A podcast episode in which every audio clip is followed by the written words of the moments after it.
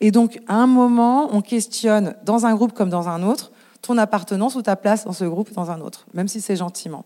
Et donc, tu forces le trait. Donc, pendant toute une période, je mettais des djellabas. Le bazar. Le bazar.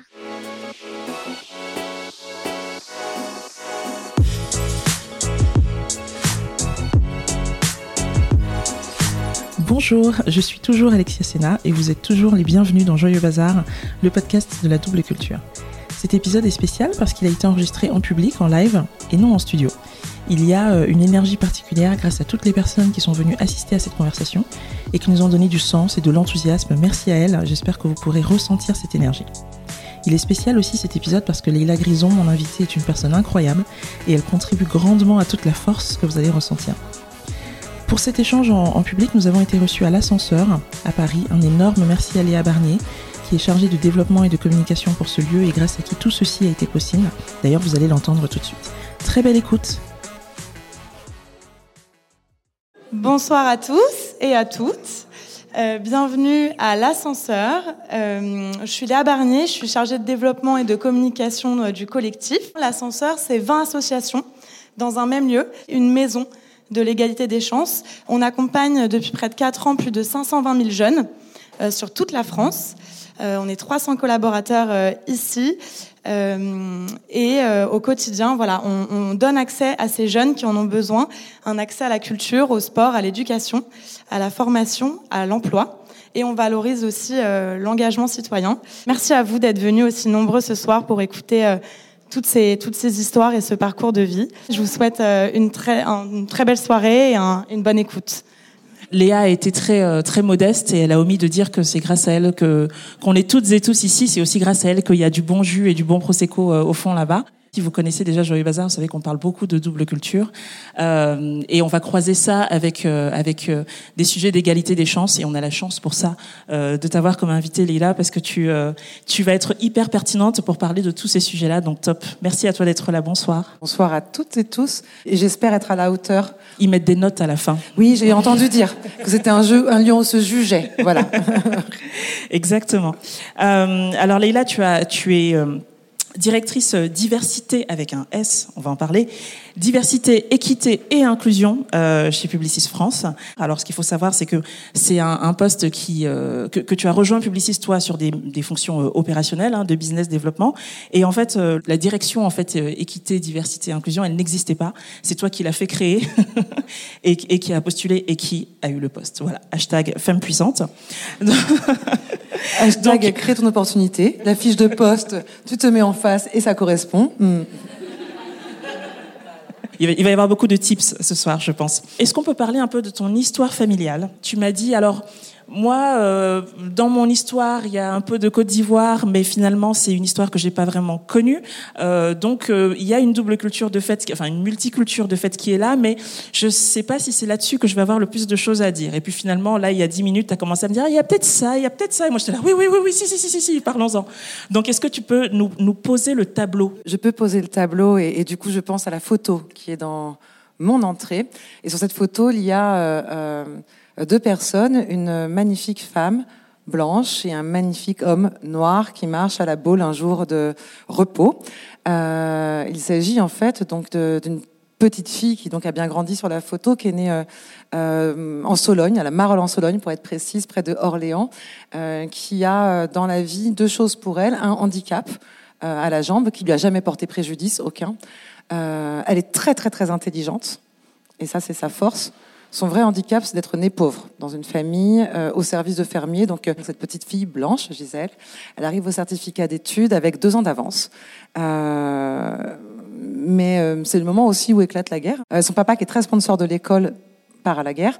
Sa maman, qui est pas très sponsor de l'école et surtout qui se retrouve avec une petite fille à charge en n'ayant elle-même pas de moyens, lui autorise pas le certificat d'études en disant ça va coûter trop d'argent, les souliers et le tablier. Donc la petite fille, Gisèle, elle va pas à l'école et elle va travailler chez des gens. Donc elle grandit, elle grandit, elle grandit, et puis donc arrivée à l'âge de 18-19 ans, euh, elle travaille tous les six mois dans une grande famille orléanaise qui en fait fait la navette entre Abidjan et euh, la Sologne. Abidjan où ils ont plein d'exploitations, et la Sologne où ils viennent chasser en propriétaires terriens euh, en Sologne, voilà la base. Euh, et donc ils viennent avec leur bagage et leurs domestiques, dont un petit garçon qui s'appelle Daniel, qui du coup est grand euh, à ce moment-là, euh, qu'ils ont, je mets des guillemets puisqu'on ne les verra pas dans le podcast, acheté à l'âge de 6 ans, c'est-à-dire qu'on fait le tour des familles pauvres autour d'Abidjan. On voit quel gamin un peu vif, à qui on va pouvoir apprendre à lire et à écrire. En échange de ces services, on verse un salaire aux parents. Et ce petit garçon bah, les suit toute leur vie, cette famille-là. Il fait la navette entre euh, Abidjan et, euh, et la Sologne. Et il se retrouve donc un jour à travailler dans une grande maison en Sologne, où il rencontre une jeune femme, brillante, bien que n'ayant pas été euh, longtemps à l'école, très cultivée. Gisèle est la personne la plus cultivée que je connaisse. Euh, ils tombent amoureux. Ils ont un bébé, enfin, ils tombent enceintes. Euh, très vite, et je vous passe au détail parce qu'on n'a pas le temps, euh, la famille orléanaise trouve que c'est pas du tout de bon ton. Euh, cette jeune femme et ce jeune homme qui, a priori, n'ont rien à faire ensemble à Orléans en plus, et donc décide de les séparer. Gisèle s'enfuit à Paris pour fuir le colibet. Daniel tente malgré tout de la retrouver sans trop de succès. Ils se verront sous la grande horloge à la gare d'Austerlitz, huit jours avant euh, la naissance euh, d'une petite fille, Catherine. Euh, ils ne se reverront plus jamais. Donc plus jamais, plus jamais. Petite fille Catherine qui naît, et là, Gisèle se dit que... Donc, c'est le premier enfant métis qu'elle voit. Elle n'avait jamais vu d'enfant métis avant son propre enfant. Elle est ravie d'avoir cet enfant. Et donc, cette petite fille grandit et elle est dotée, non pas du handicap de sa maman, mais de la même intelligence que sa maman. Cette petite fille a bien grandi, elle est devenue médecin. Cette petite fille, c'était ma maman. Et ma maman a épousé euh, un monsieur, Kabyle, mon papa. Même si je connais pas bien mes origines, ou en tout cas l'odeur de la Côte d'Ivoire, ou, l'odeur de la Kabylie, ses rites et ses cultures, euh, j'ai une vague idée d'où je viens. Quel récit Donc ça, ça pose les choses. Comment est-ce qu'on on, grandit avec justement une double culture qui est, qui est là, qu'on connaît, mais qu'on n'a aucun moyen de, de toucher, de palper? Ça a traumatisé ma grand-mère, cette séparation, donc elle a décidé pour toujours de ne plus jamais en parler, notamment à sa fille. Et notamment à ses enfants qui sont venus après, euh, des enfants blancs, puisqu'elle s'est remariée avec un monsieur blanc. Et jamais personne ne s'était posé la question de savoir, enfin évidemment le monsieur, donc mon grand-père, euh, était lui bien au courant de la situation, mais aucun des enfants, ma mère inclus, ne s'était interrogé sur la filiation, puisqu'on est une famille, mes cousins et cousines sont blonds aux yeux bleus, jamais je me suis interrogée sur ma place dans cette famille, sur mon importance dans cette famille, c'était ma famille. La différence, elle est venue enfin, dans, les yeux, des autres, en réalité. À la fois pour ma mère, petite, euh, parce qu'elle a été questionnée par les camarades qui ne voulaient pas croire qu'elle était la sœur de. Euh, et moi, ça a été pareil, c'est à l'école, des professeurs ou des camarades qui remettaient en question euh, le fait que je puisse être la cousine de Sandrine, qui elle avait les yeux verts et les cheveux blonds. Et on ne comprenait pas pourquoi on ne pouvait pas nous croire. Alors attends, j'essaye juste de, de, Ouais. de, de, de bien comprendre là. Ce qu'on est en train d'expliquer, c'est que ta mère est, est métisse, élevée avec une fratrie d'enfants blancs, et elle s'est jamais rendue compte qu'il y avait une sorte de légère différence physique, quoi. Elle- Elle se rend bien compte qu'il y a une différence physique. À aucun moment, ça ne questionne sa filiation.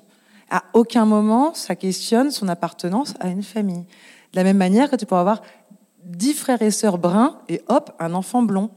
De la même manière que tu peux avoir trois enfants en très bonne santé et un enfant qui naît avec un handicap. À aucun moment, ça ne vient questionner la fratrie ou la filiation avec tes parents. Et c'est là-dedans que j'ai grandi. Donc comment on se construit? Bon, bah, d'abord là, tu te construis, tu te poses pas la question. Tu te construis comme n'importe quelle euh, euh, fratrie ou cousinade ou que sais-je.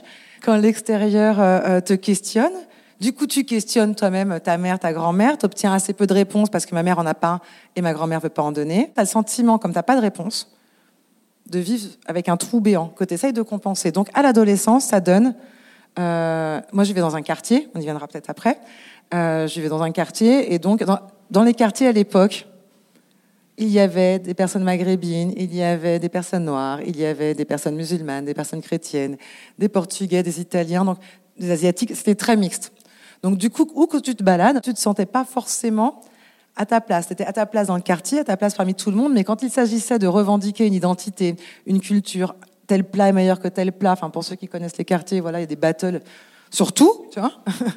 Euh, bah moi, j'avais pas trop quoi dire parce qu'en fait, moi, mes références culturelles, elles étaient euh, hyper françaises. Et donc, à un moment, on questionne dans un groupe comme dans un autre ton appartenance ou ta place dans ce groupe ou dans un autre, même si c'est gentiment. Et donc, tu forces le trait. Donc, pendant toute une période, je mettais des djellabas. Puis après, bah, du coup, tu forces le trait un peu euh, euh, genre euh, black culture. Donc, puis il y a un moment où tu te dis, ben, de toute façon, je ne suis, non pas que je ne sois pas à ma place partout ou nulle part, c'est que je serai jamais complètement noire, je serai jamais complètement maghrébine, je serai jamais complètement blanche. Et donc, si finalement je ne suis qu'une de ces choses où je n'appartiens à aucun endroit, plutôt que d'y voir euh, un trou euh, dans mon puzzle, ça me donne juste une liberté immense qui est celle de devenir celle que je veux. Voilà, donc je, je me suis fait mon propre récit de euh, ce que j'avais le droit d'être quand je voulais l'être en étant qui je suis la fluidité des identités. mais le moment où tu fais la paix avec tout ça et tu te dis, bah, en fait, je suis qui je suis et puis on va avancer, c'est à quel moment pour toi? Je pense que ça a été progressif, ça s'est fait en plusieurs étapes. Euh, un des éléments déclencheurs, c'est sans doute vers la fin de l'adolescence. J'étais vraiment une adolescente pas cool. À la fin de l'adolescence, en fait, j'ai mesuré à quel point je m'étais mise aussi en danger en me cherchant tout le temps. Et donc en me cherchant à l'extrême, pas seulement euh, euh, en changeant de, de, de, référence culturelle, ou de, mais parce que tu te perds, en fait. quand tu te cherches dans quelque chose que tu ne connais pas, tu te perds. Donc je pense que vers la fin de l'adolescence, je me suis juste autorisée à être qui j'étais sans savoir exactement qui j'étais, hein, mais en tout cas à devenir euh, qui j'étais en étant moi. voilà, et ça c'est un premier point.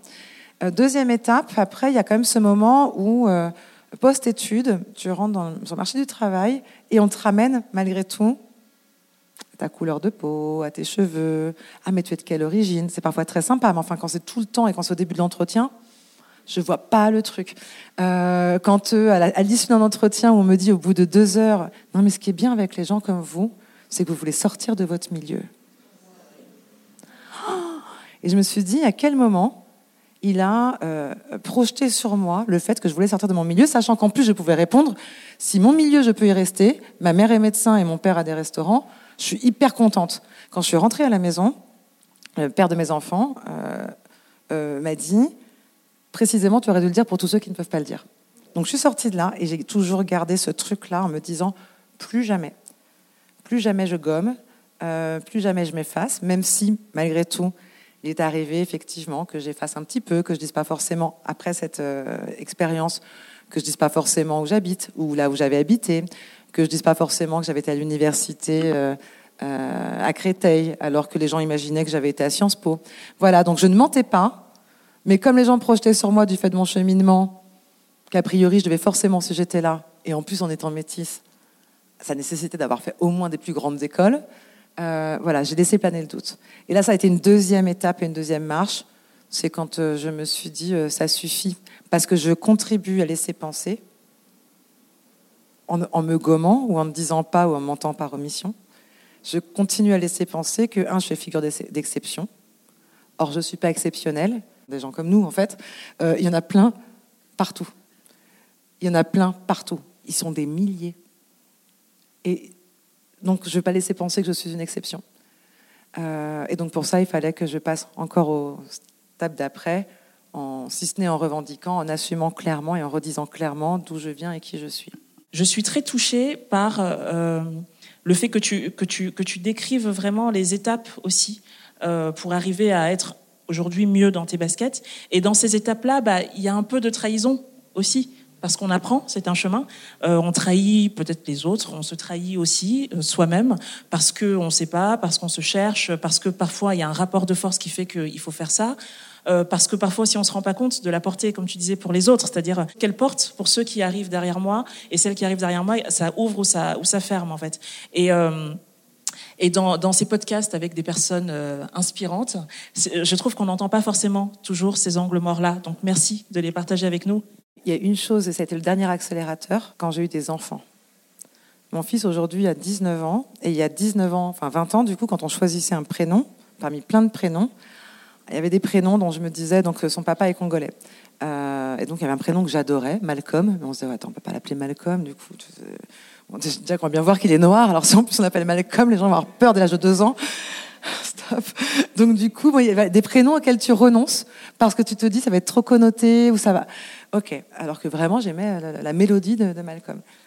Et on, choisit parmi plusieurs prénoms et, on, opte pour un, très beau prénom que j'aime beaucoup, qui est Dorian et qui veut dire don du ciel. et, et je dis, ah, mais en plus, c'est super parce que sur un CV, dans 20 ans, et là, son père me dit, mais t'es malade ou quoi? Moi, j'ai souffert de discrimination, enfin, lui, son père, euh, il y a des années en arrière. Enfin, dans 20 ans, ce sera plus un sujet. Et là, 20 ans plus tard, honnêtement, là, du coup, c'est la maman qui parle, vont se retrouver exposés aux mêmes problématiques, voire bien pire, parce que d'abord, on est dans un monde qui se tend. Dans les années 80, 90, c'était moins tendu. Hein. Il a déjà fait l'expérience du fait d'être noir à Paris, hein, euh, voilà, euh, pas avec les copains, pas à l'école, mais en se faisant contrôler de manière très récurrente, genre deux fois par semaine, rendez-vous, contrôle d'identité.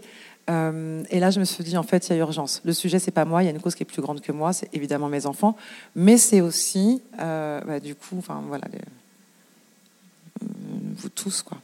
Et il ne s'agit pas de faire des, réussites individuelles, c'est facile. Une réussite individuelle, quelque part, ça t'entraîne dans le système qui est un peu déviant, qui est de dire, bah voilà, tu vois, tu es exceptionnel. Ça te valide en tant qu'être exceptionnel, et donc tu es bien content, on as tellement bavé qu'on vient reconnaître et valider le fait que tu en as quand même plus bavé que plein d'autres. Euh, et donc tu te dis, bah, où j'accepte en fait cette espèce de pommade rapide, ou alors je dis, bah, en fait, je vais pas prendre la pommade, mais je vais ouvrir la porte de l'intérieur. Trop bien. Pour faire le lien euh, avec l'égalité des chances, et c'est là que c'est intéressant parce que, en fait, quand on parle de diversité au pluriel, il va y avoir des diversités euh, culturelles, des diversités ethniques, il va y avoir des diversités sociales. C'est chaque fois des, des, des, catégories différentes et en même temps qui se croisent, euh, notamment en France, hein, elles se croisent quand même souvent. Quand on fait la carte de l'une, on retrouve, on retrouve souvent les autres. Et, et à ce titre-là, toi, tu as une histoire que, euh, que je trouve hyper intéressante parce que tu as grandi, comme tu disais, hein, ta maman euh, est médecin, elle, elle était médecin, mais elle a fait le choix de travailler dans des quartiers populaires. Donc tu t'es retrouvé avec à la fois un statut de fille de médecin, donc c'est quand même plutôt le notable du coin, le médecin hein, dans la figure euh, traditionnelle, euh, et en même temps dans un quartier avec euh, des gens où tu voyais à la fois la précarité, mais surtout le, enfin l'injustice liée au fait d'être né bah, à cet endroit-là et, pas ailleurs en fait. Et comment est-ce que toi, quand tu étais enfant et ado, tu naviguais entre ces espèces de ces deux mondes à la maison, un monde plutôt cultivé, et puis à l'école d'autres réalités Alors effectivement, une maman et un milieu, euh, en tout cas de, ma maman, parce que mon père a arrêté l'école très tôt, hum, ma maman cultivée.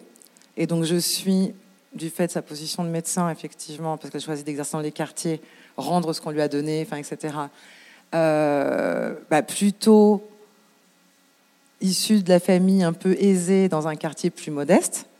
Je suis la fille qui a la chance d'avoir son frigo toujours rempli. Euh, qui ne stresse pas au moment de la rentrée parce que sa maman pourra lui payer ses cahiers et son cartable. Voilà, je, suis euh, celle chez qui il fait bon un petit peu se réfugier, etc. À l'inverse, moi j'adore aller chez mes potes parce qu'on euh, mange mieux, que les parents sont là, parce que ma mère elle est au boulot, etc.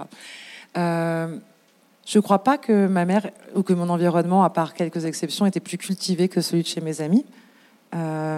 Euh, j'ai assisté à des discussions ou des débats euh, euh, dans des familles, chez mes potes, hein, maliennes, congolaises, sénégalaises, vietnamiennes, qui étaient tout à fait cultivées.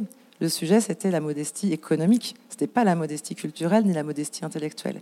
Et, mais c'était pas la culture ou le savoir qui était validé par l'école. Et c'était pas non plus les gueules qui étaient validées par l'école.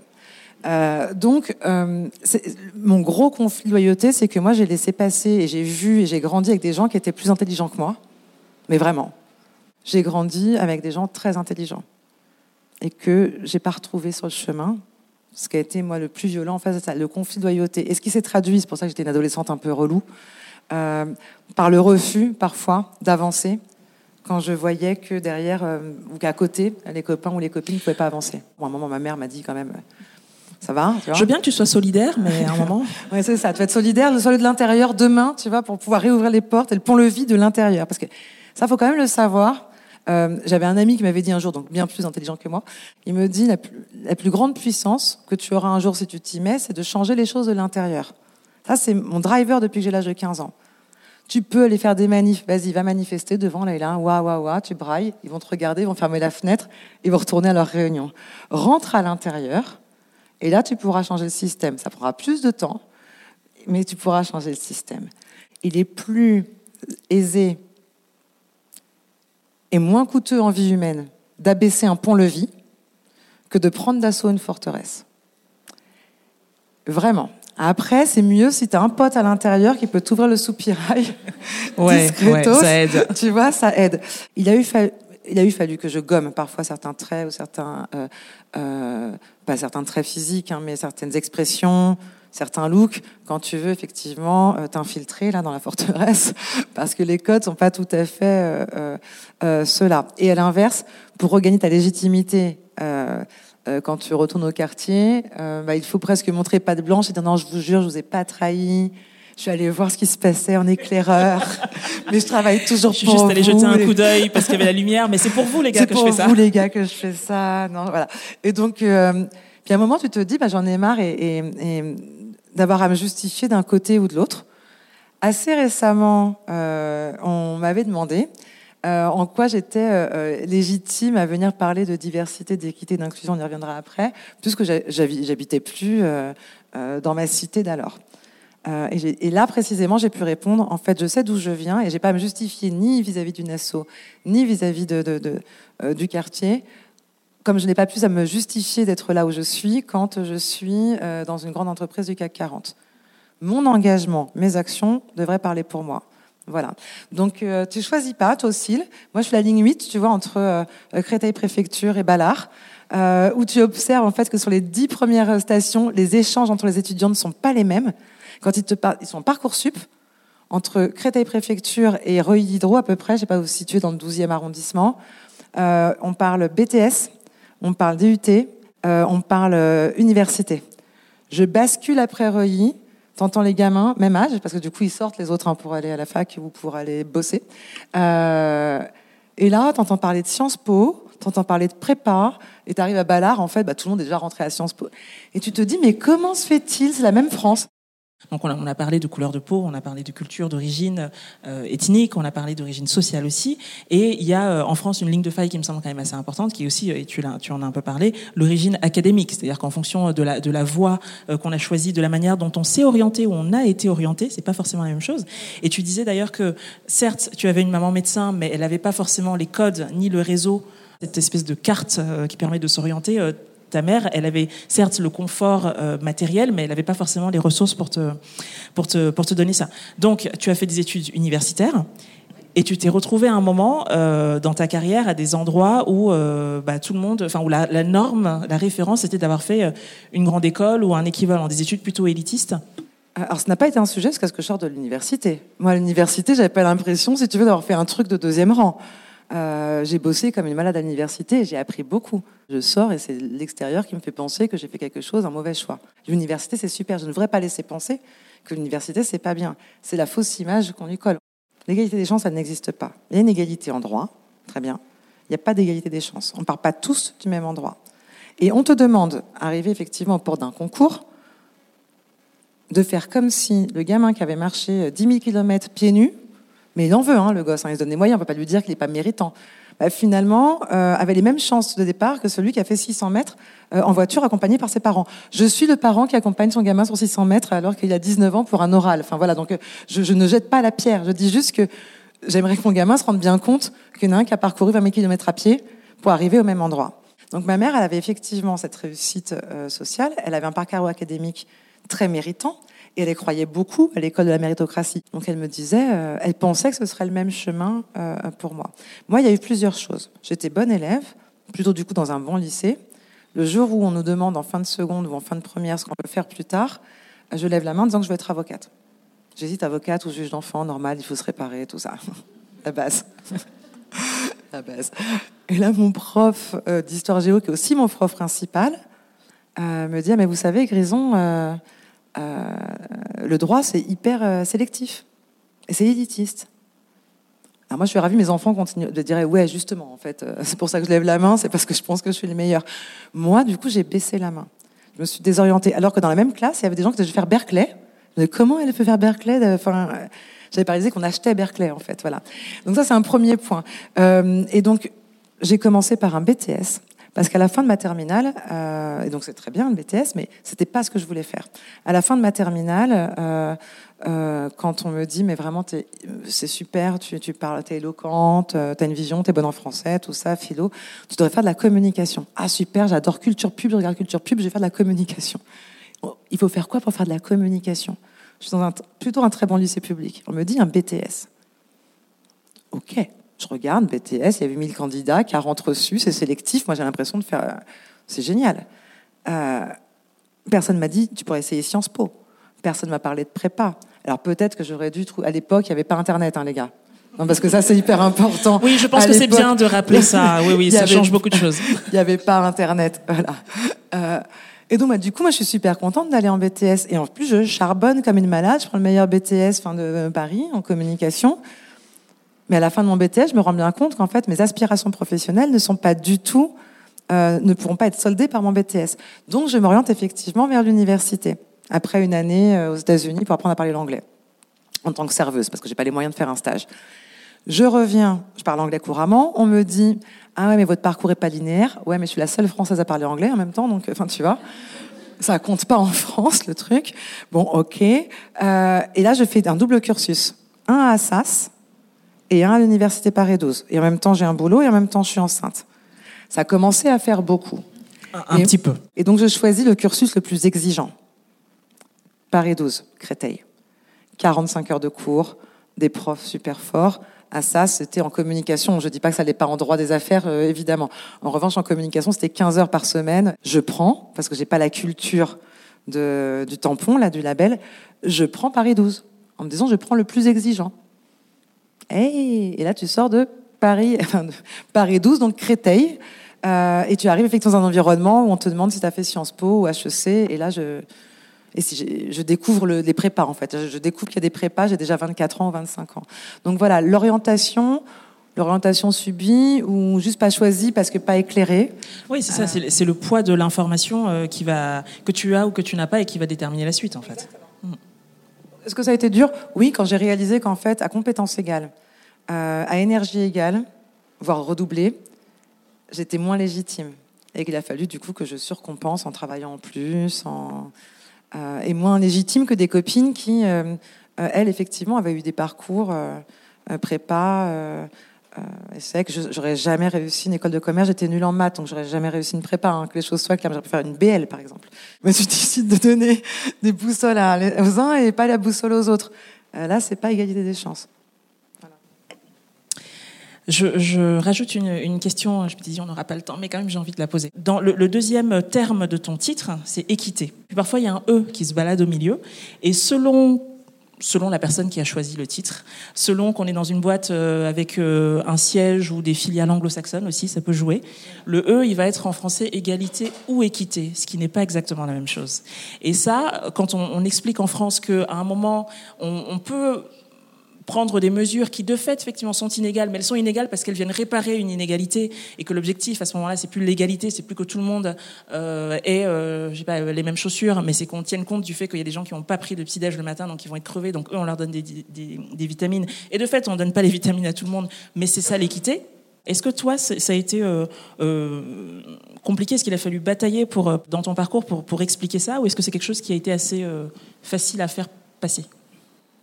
Euh, alors, première chose, effectivement, c'est bien que tu aies précisé tout à l'heure diversité avec un S, et je le dis parce que je m'en voudrais de ne pas l'avoir dit. Quand j'ai pris mes fonctions, j'entendais parler exclusivement d'inclusion du handicap et euh, d'égalité pro femmes-hommes.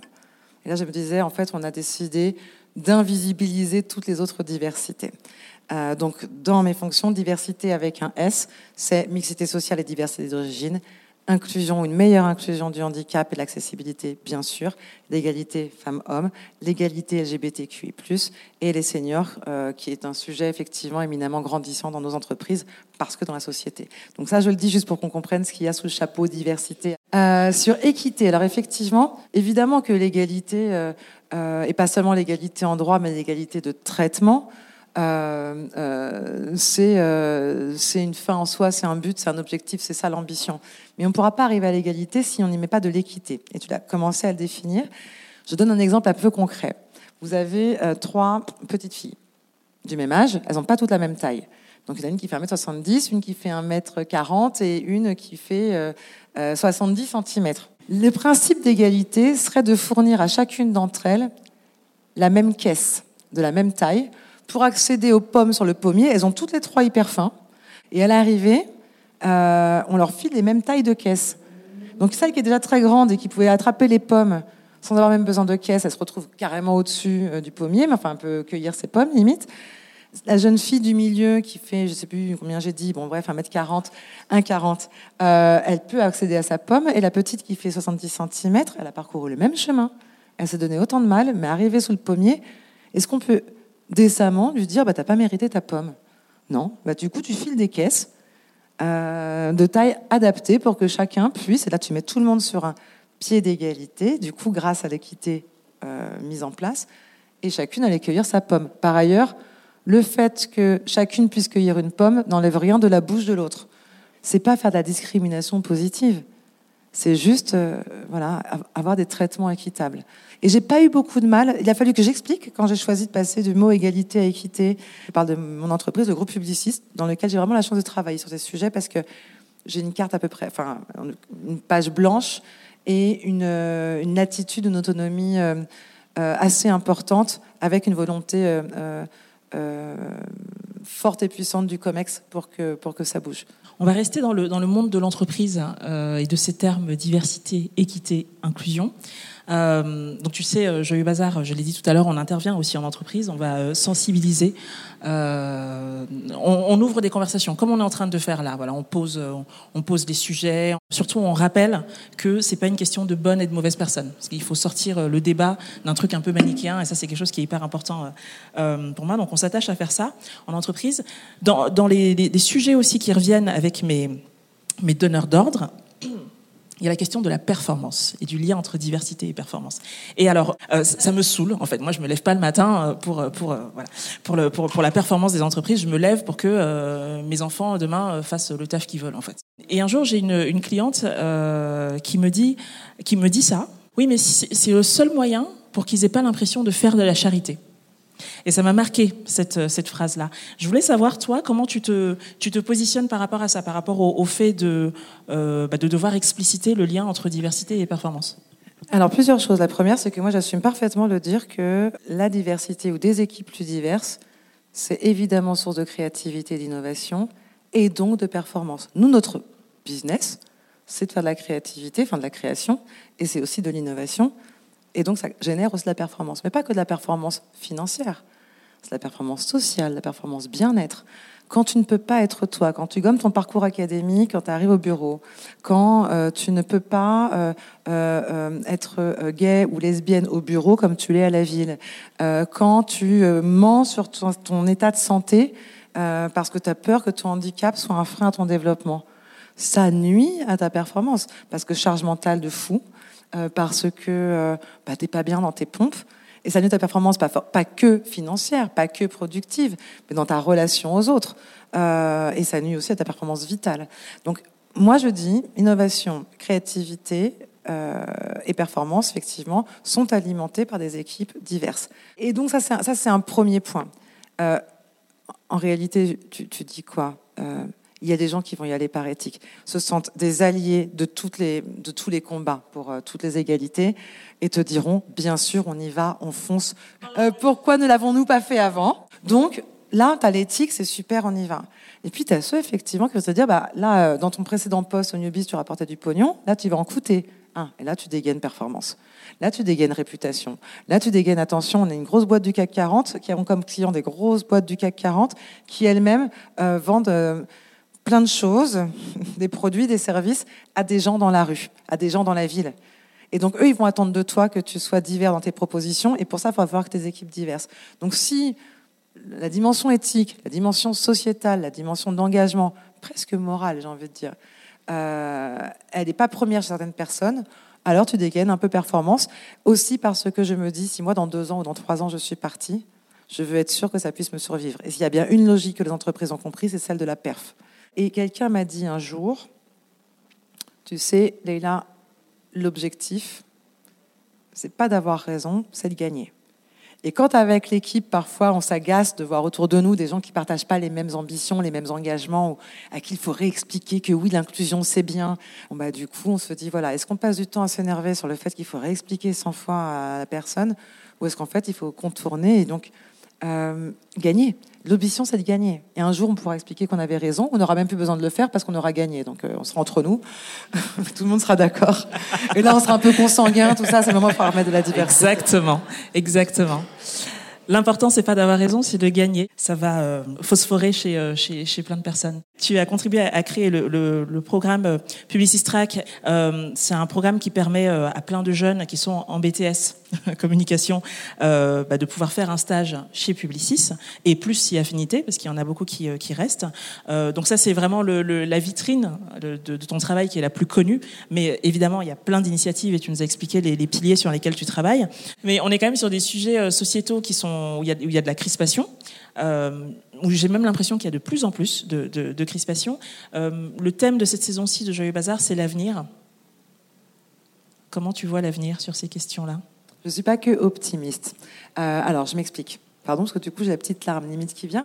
Comment je vois l'avenir? D'abord, je sens qu'il y a un mouvement qui est en marche.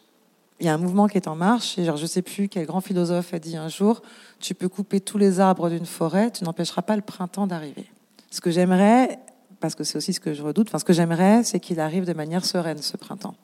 Et c'est aussi de là mon urgence. Euh, à agir, à prendre la parole un peu fort et parfois même à prendre quelques risques parce que je me rends bien compte que je suis sur une ligne de crête. Euh, voilà, je travaille dans un grand groupe, j'ai parfois des prises de position dont je me dis ça c'est peut-être un petit peu politique, ça c'est peut-être un petit peu trop personnel ou trop militant. Euh, en fait, ma crainte, c'est que si euh, les choses ne bougent pas désormais rapidement, ça va être compliqué de lui dire tiens-toi tranquille et reste à ta place. Et c'est un peu ce que je redoute. C'est le moment où euh, bah, il n'y aura plus rien à perdre, et puisque du coup, euh, voilà, tout ce qui relève de la diplomatie, de la méritocratie fictive arrivée à son bout, il y a une espèce un peu d'emballement. Et ça, c'est quelque chose que je redoute depuis que j'ai l'âge de 12 ans. Quand j'ai commencé à comprendre, en fait, quand j'ai commencé à faire la navette, là, je vous disais, entre mon quartier et, et, puis des endroits beaucoup plus cossus, et de me dire je n'en veux à personne d'habiter là où il habite, mais c'est pas normal qu'en fait euh, on soit euh, enfermé là où on habite. Et j'ai très peur de ce moment d'explosion. Donc je pense que ça va bouger et je pense qu'on est trop nombreux aujourd'hui, trop volontaires, trop joyeux, trop ambitieux pour que ça n'arrive pas. Le tout, c'est en combien de temps? Parce qu'il ne va pas falloir traîner trop longtemps. La magie des réseaux sociaux, c'est qu'on réalise qu'on est plein. Donc ne nous laissons pas enfermer dans les mots. Quand on désigne des personnes noires, elles ne sont pas minoritaires, elles sont singulières ou diverses dans un écosystème qui est la France. C'est normal, c'est l'histoire de France. Mais du coup, est-ce qu'on a besoin de définir les gens par leur nombre? Non. Parce qu'effectivement, quand on te dit tu es minoritaire, tu te dis ah bah, je suis tout seul, on n'est pas beaucoup. Si je commence à lever le, le drapeau là, sous génie de la Bastille, je vais me faire plaquer au sol en trois minutes. Sauf qu'en fait, quand tu cumules toutes les personnes dites minoritaires, si on comprend qu'on est nombreux à œuvrer pour un monde, en tout cas pour des vies euh, plus juste. Et par ailleurs, on ne veut pas remplacer, on veut juste avoir notre place en fait, juste place, sans prendre la pomme de la copine. On se rappelle, chacun sa place, chacun sa pomme, et possiblement on va aller à la cueillette ensemble parce que c'est quand même vachement plus sympa. J'arrête là, c'est vraiment la dernière question. Je ne peux pas la skipper parce que c'est la question rituelle de fin du podcast, donc il faut que je la pose. On a parlé de ton parcours, on a parlé même, on est même remonté sur des générations, on est arrivé à ton engagement actuel. Donc je te pose la question rituelle de fin du podcast. Leïla, qui es-tu devenue? Alors, il y a quelques années, je t'aurais répondu que j'étais devenue un caméléon, tu vois, qui change de couleur en fonction son, du paysage dans lequel il évolue. Or, bah, tu as beau changer de couleur et t'adapter, tu enterres une certaine fierté, tu restes un caméléon d'abord. Euh, donc, ça ne te change pas. Ça fait juste que tu te camoufles. Et euh, je suis partie du principe que d'abord, un, j'avais pas à me camoufler, à me dissimuler, que j'avais a priori rien à craindre, que j'allais éviter les lieux dans ces cas-là où je n'étais pas la bienvenue. Euh, mais j'ai rien à craindre et j'ai jamais été malvenue dans un lieu. Donc, euh, euh, et donc avant, je t'aurais dit un caméléon et aujourd'hui, je te dirais juste, bah, je suis devenue, je suis en train de devenir euh, celle que j'ai toujours voulu être. C'est pas fini, je suis sur le chemin, mais voilà, je suis en train de devenir celle que j'ai toujours voulu être. Je vais terminer comme j'ai commencé. Hashtag femme puissante. Merci beaucoup.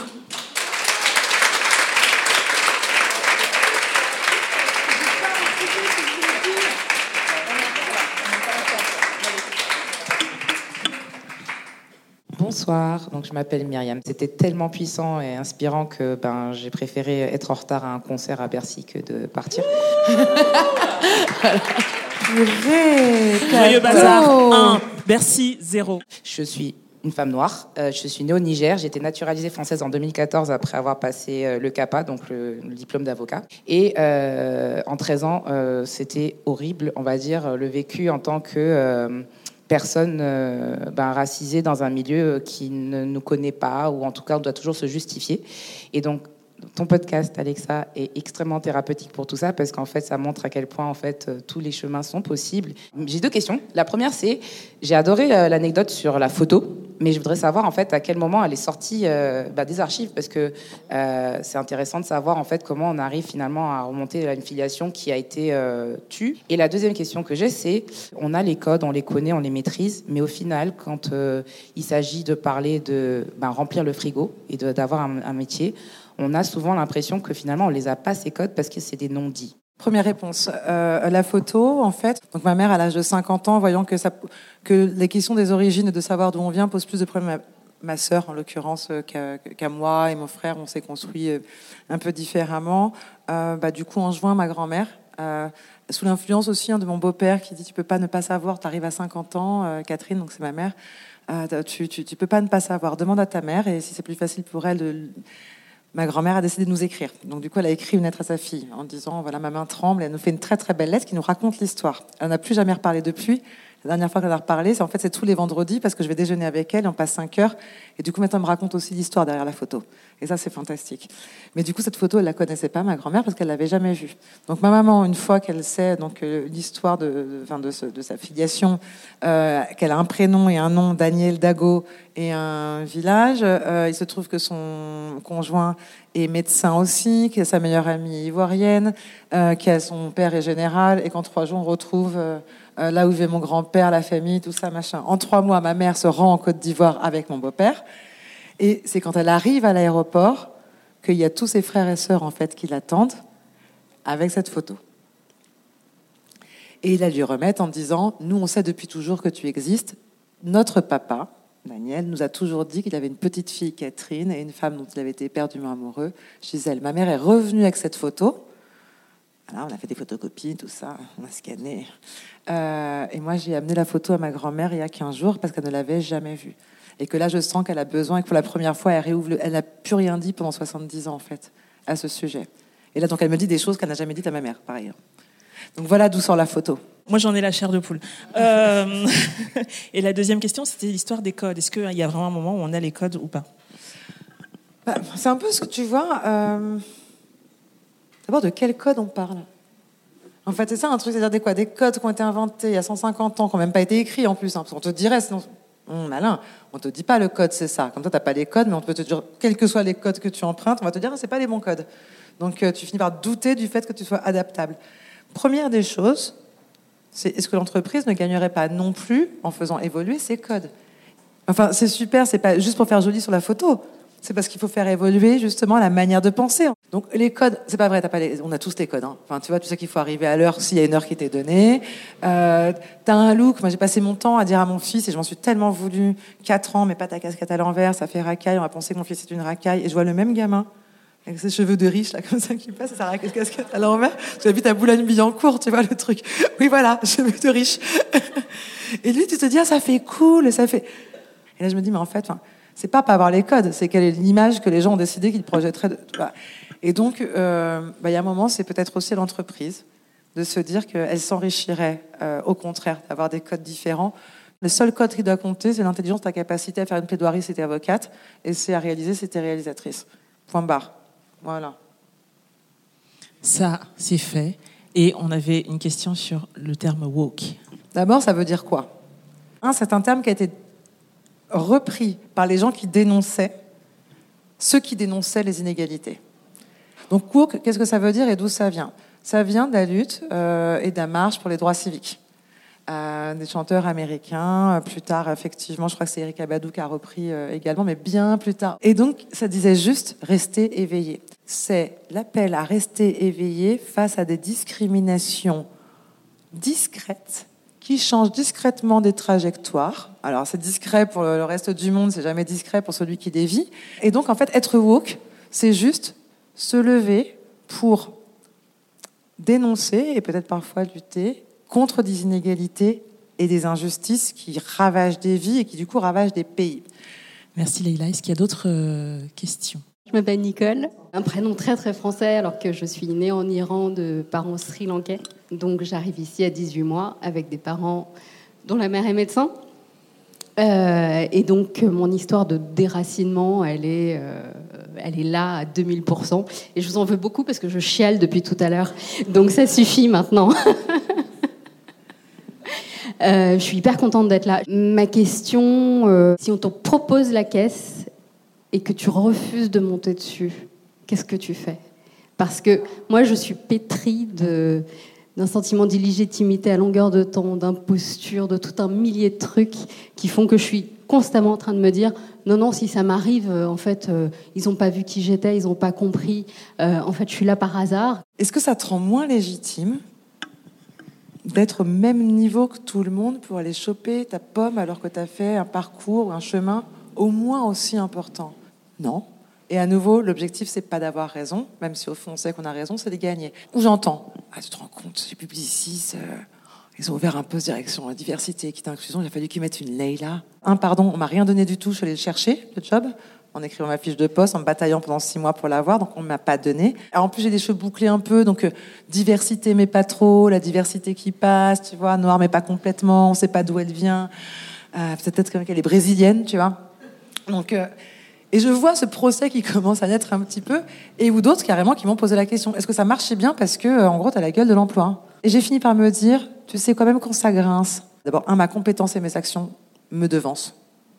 Voilà, ça me devance. Et maintenant, je défie quiconque de dire que euh, ce qu'on fait, c'est nul. Et si demain on me propose, parce que ça commence à devenir le cas, tu vois, d'aller animer une table ronde, ou, euh, je me dis, ah, pas mal, d'une pierre deux coups, ils prennent un peu de la diversité. Bon. Et en même temps, est-ce que j'aurais eu cette visibilité tout de suite pour aller animer des tables rondes avec des ministres euh, si j'avais continué d'être patronne du New Business chez Publicis?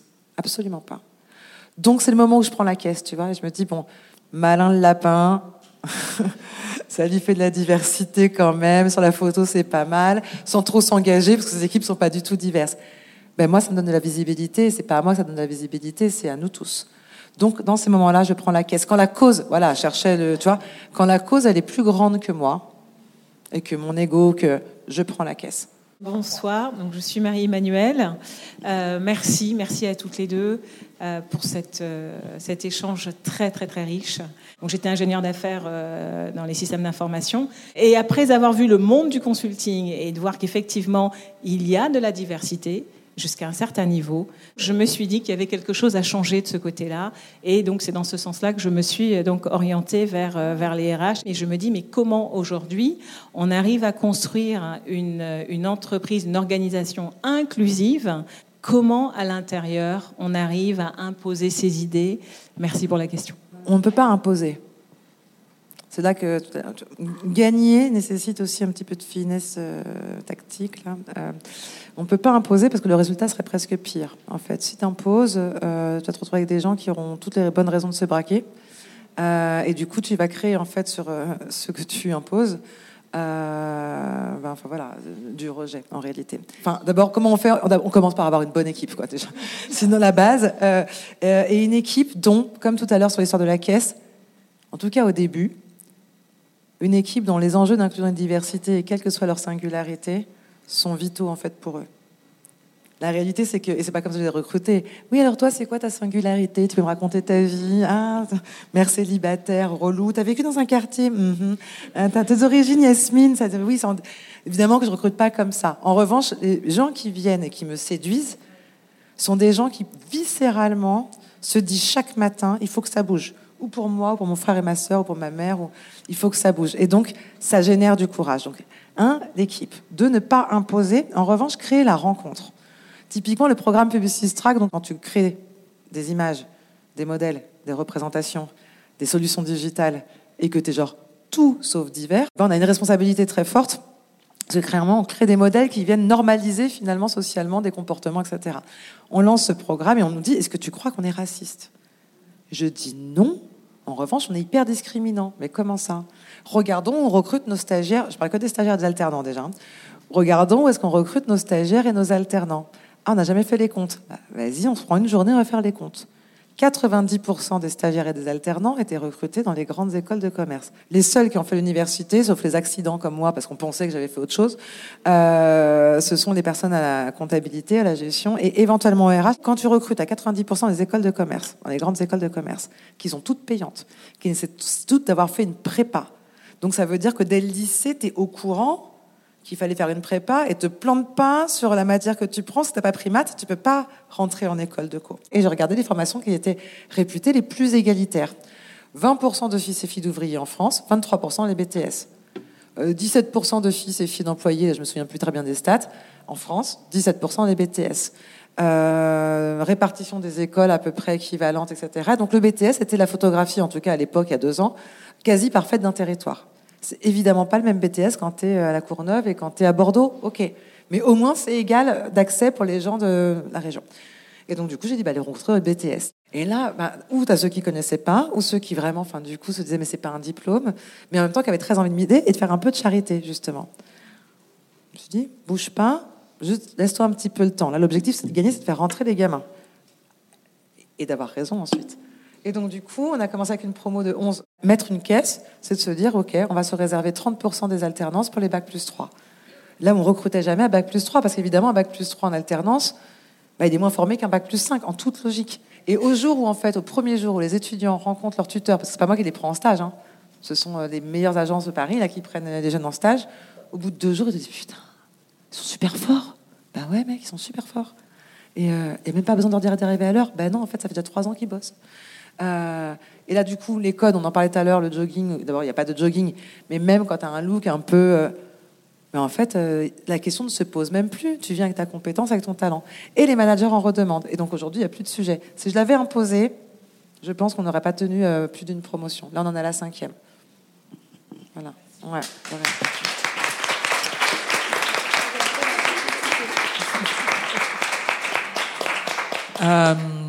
arrive le temps des mauvaises nouvelles.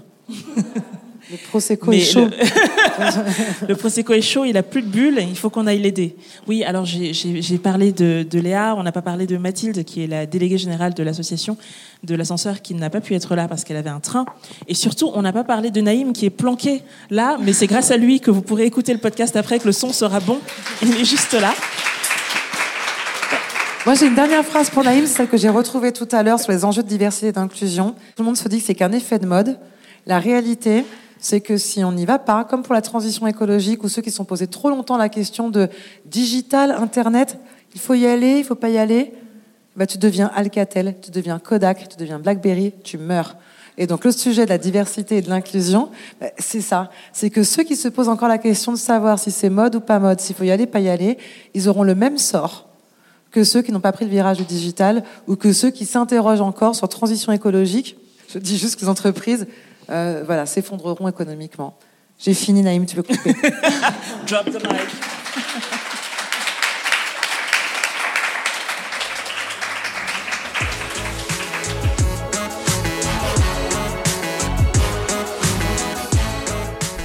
Merci à vous d'avoir tendu l'oreille. Si cet épisode vous a plu, c'est le moment de nous mettre de petites étoiles, et même des grandes, dans votre application. C'est vraiment précieux pour faire découvrir le podcast à d'autres personnes. Merci à Leila évidemment pour son histoire, ses rires, ses punchlines. Merci à toute l'équipe de l'ascenseur, à Naïm qui a assuré euh, la prise de son, à Simon pour le montage et le mixage euh, ensuite. Merci à Inès qui gère la communication de Joyeux Bazar, au public venu nombreux et merci à vous, auditrices et auditeurs, qui amplifiez et faites voyager ces récits d'identité plurielle. À bientôt!